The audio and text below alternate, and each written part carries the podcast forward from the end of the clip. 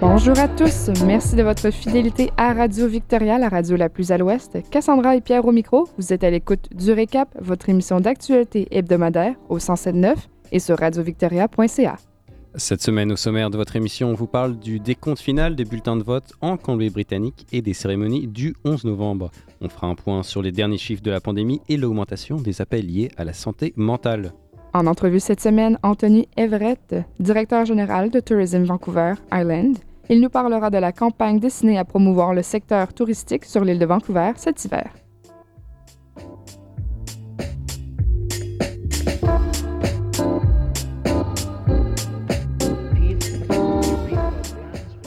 Tout de suite,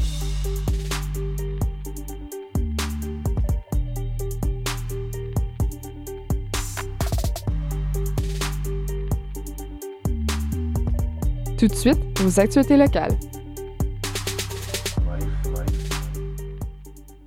Le décompte final des bulletins de vote en Colombie-Britannique commencera le 6 novembre à 10 h et devrait prendre au moins trois jours. Toutes les enveloppes de certification devront être examinées avant d'être acceptées pour le dépouillement, afin de s'assurer que les exigences législatives sont respectées et d'éviter de votes multiples. Les enveloppes qui ne passent pas le contrôle seront mises de côté et ne seront pas ouvertes. Lors du décompte final, celles qui ne contiennent aucun bulletin de vote ou plus d'un bulletin de vote marqué ne seront pas prises en compte. Les résultats du vote seront mis à jour au fur et à mesure sur le site web results.elections.bc.ca.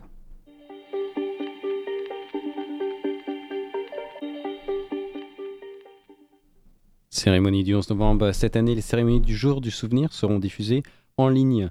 Alors que les cas de Covid-19 continuent d'augmenter, les autorités municipales à travers la province demandent aux gens de rester à la maison. Tous les rassemblements seront fermés au public. Le 11 novembre, à Victoria, une cérémonie spéciale sera diffusée sur Check TV. Elle aura lieu, comme d'habitude, au cénotaphe du port de Victoria, où seule une poignée de dignitaires déposeront des couronnes et observeront deux minutes de silence. Les années précédentes, jusqu'à 10 000 personnes ont participé à l'événement à Victoria.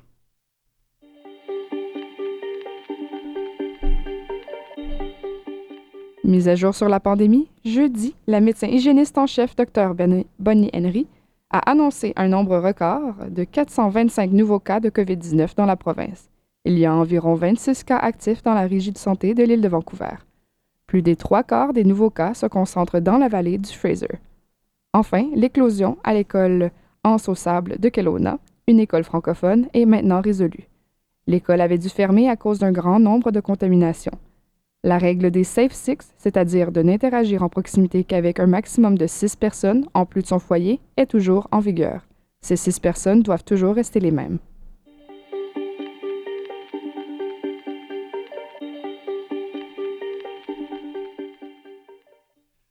Des nouvelles des pompiers de la West Shore, les premiers intervenants sont très inquiets au sujet du nombre récent d'appels pour la santé mentale. News nous rapporte qu'avec la pandémie du Covid-19, la communauté est sous pression à la fois émotionnellement et financièrement. Le service des ambulances de la Colombie-Britannique a vu une augmentation des appels en matière de santé mentale pendant les mois d'été, lorsque les gens ne pouvaient pas prendre leurs vacances habituelles. Depuis, cette tendance n'a cessé d'augmenter. En août, ce détachement a répondu à 143 appels pour la santé mentale par rapport à 84 en août 2019. Avec la hausse d'appel, la GRC de West Shore craint que les services ne soient poussés à leur point de rupture. Au cours des deux derniers mois, les pompiers de West Shore ont également remarqué une augmentation significative des appels de cas de surdose. Monsieur Preston, inspecteur de la GRC de la West Shore, craint que les chiffres ne continuent d'augmenter avec les jours sombres de l'hiver. Si vous-même ou quelqu'un que vous connaissez est en difficulté, appelez la ligne d'assistance provinciale pour la prévention du suicide au 1-800 suicide ou rendez-vous à crisislines.bc.ca pour trouver des ressources locales en santé mentale.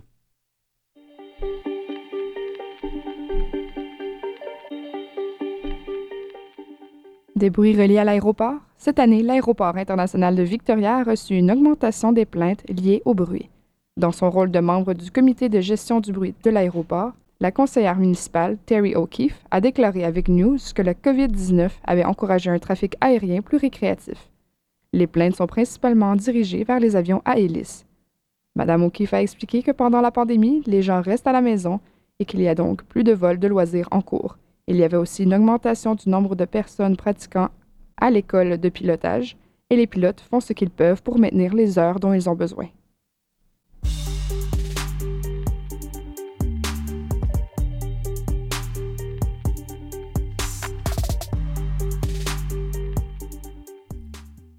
C'était votre euh, bulletin d'actualité locale et tout de suite on retrouve une entrevue avec Anthony Everett, euh, le directeur général du Vancouver Island Tourism, qui nous parle d'une nouvelle campagne qui vise à aider le secteur du tourisme, secteur très touché par la pandémie. Alors que l'année 2020 s'annonce désastreuse pour l'industrie touristique, notamment sur le Vancouver, une nouvelle initiative vise à attirer les visiteurs locaux, intitulée Venture West This Winter, cette euh, initiative de l'Office du tourisme de l'île de Vancouver souhaite attirer les snowbirds, donc ces Canadiens qui traditionnellement vont aux États-Unis durant l'hiver, à découvrir les paysages de l'île de Vancouver. Alors on écoute le euh, CEO de Vancouver Island Tourism, Anthony Everett. the motivation really came from the fact that and we knew snowbirds were coming. We were hearing that more and more from um, uh, campgrounds and RV sites, and we knew that with snowbirds company coming, we really wanted um, them to understand that there's lots of places they can explore on the island, and there are there's room in places that they might not typically think of.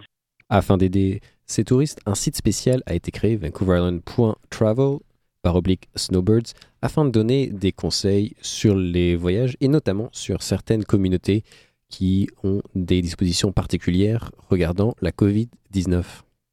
Some communities are, you know, they're they're with for good reason being cautious, and so people can, um, you know, look at look there and and understand what is required as they move around the island. Anthony Everett se dit inquiet pour le secteur entier, pas juste les hôteliers. I'm really concerned about the people that provide activity uh, for our ex- activity experiences for our travelers, like whale watching and kayaking and all these, because you know those are the things that were really impacted. And Il rappelle que les hôtels doivent par exemple maintenir des revenus de 50% juste pour pouvoir continuer à exercer. Même si cette initiative permettra aux hôtels d'avoir plus de touristes, selon lui, la situation ne se résoudra pas tant que la frontière ne sera pas ouverte. the reality is that until the borders open up for all of us and international travelers travel again, um, it's going to be it's going to be tough for the tourism industry on Vancouver Island.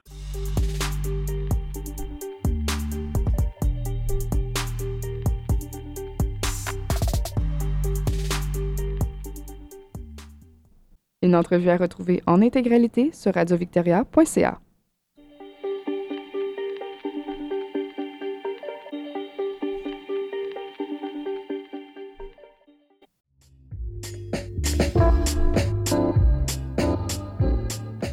Chers auditeurs, c'est sur ces notes que se conclut cette édition du Récap, semaine du 2 novembre, à l'antenne du 107.9 FM. Rendez-vous la semaine prochaine pour le prochain numéro, samedi 15h ou encore dimanche 16h. À bientôt!